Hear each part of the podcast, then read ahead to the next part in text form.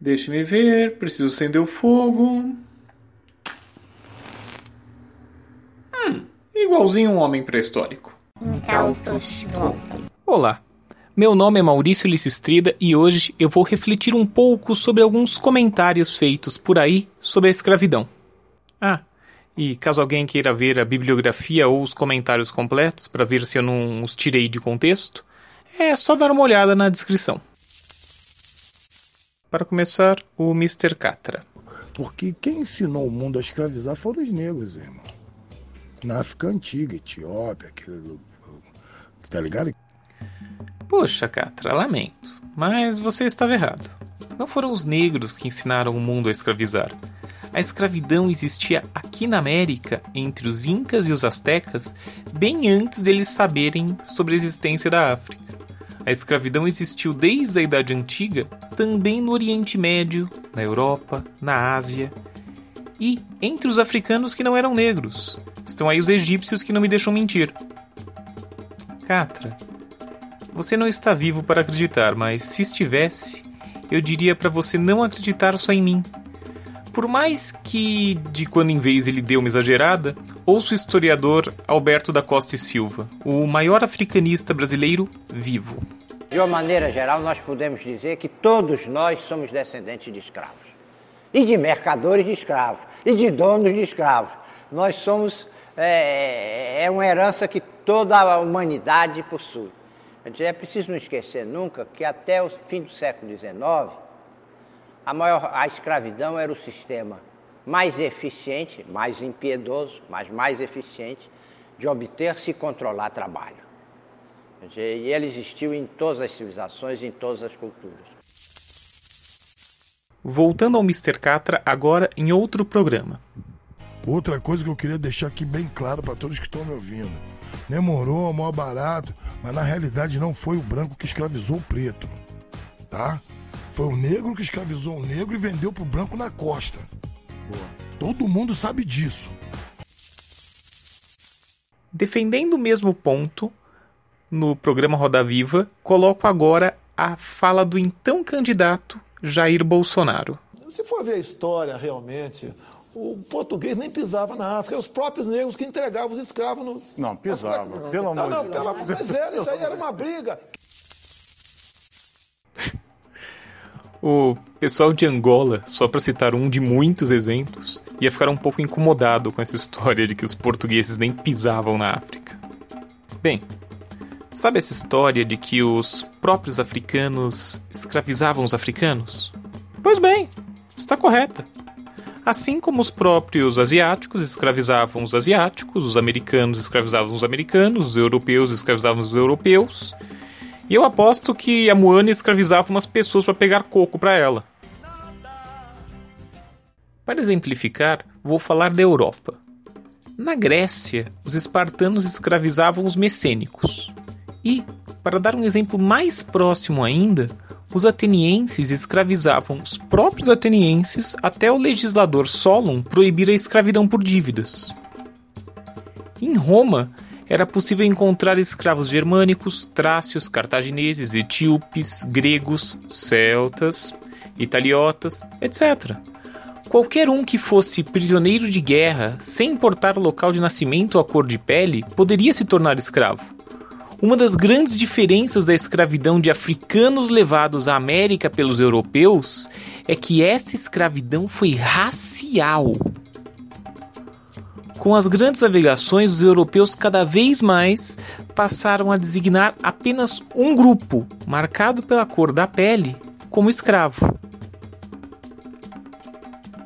Além disso, essas pessoas negras se tornaram produtos dentro da lógica mercantilista europeia. A principal moeda de troca para comprar pessoas escravizadas foi, por muito tempo, armas de fogo, que não eram produzidas na África e que desequilibravam as guerras tribais. Os grupos africanos ligados aos europeus se tornavam mais fortes militarmente e passavam a escravizar os outros grupos. Recusar o comércio com os europeus só fazia com que os europeus negociassem com outro grupo que se tornaria mais forte militarmente e escravizaria o seu grupo. Uma lógica perversa que obrigava os africanos a atacarem outros grupos africanos. Portanto, Catra e Bolsonaro, quem transformou as pessoas negras em um produto e quem organizou essa lógica escravista em escala gigantesca foram os europeus. Mas já sei. Vão dizer que todo o conhecimento histórico do Bolsonaro veio do WhatsApp e que nem o presidente nem o Catra são especialistas. Ok. Então vou colocar alguns áudios de estudiosos que aparecem em um documentário de história do Brasil Paralelo. O historiador Flávio Alencar diz: Se fala muito de reparação histórica com relação à raça e etnia, mas a, a, o fundamento da escravidão nunca foi a origem étnica. No Brasil, nunca foi. O fundamento da escravidão no Brasil nunca foi a origem étnica? Tá maluco?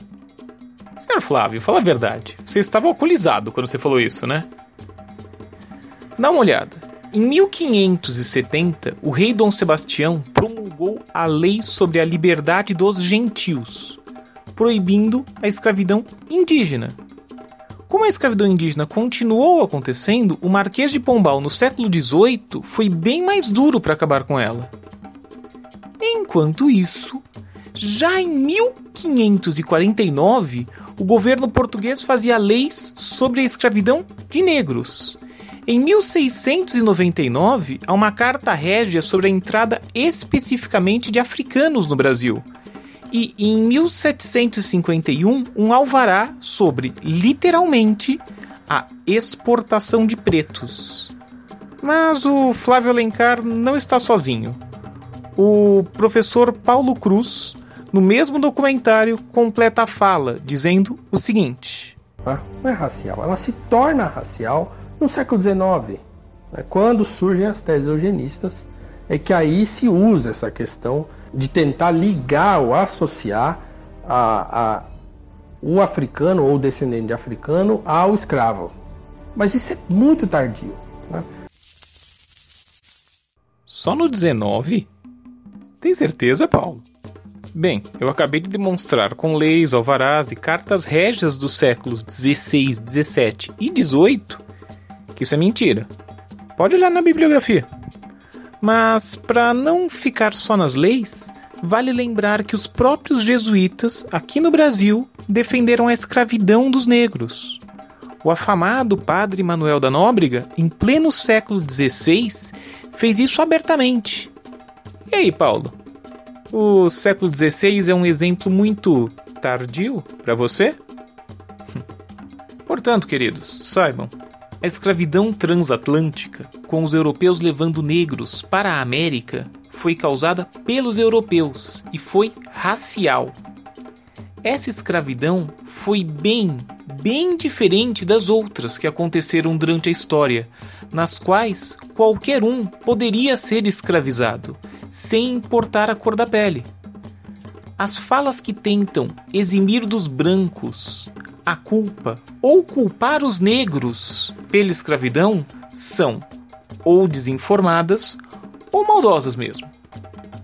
Para saber mais sobre a montagem de discursos assim e seus objetivos, recomendo a Jana Viscardi e o Daniel de Almeida, ambos com links na descrição. Para terminar, depois de explicar tudo isso, vou acabar com uma fala do Mr. Catra. Uma fala que, no mínimo, acaba me deixando triste de escutar. Espero que, depois de me ouvir por esse tempo todo, vocês saibam também porque ela me entristece. Eu vim escravizado, eu, eu, eu vim vendido pelo negro e salvo pelo branco. E aí? E hoje em dia eu sou rei, e aí?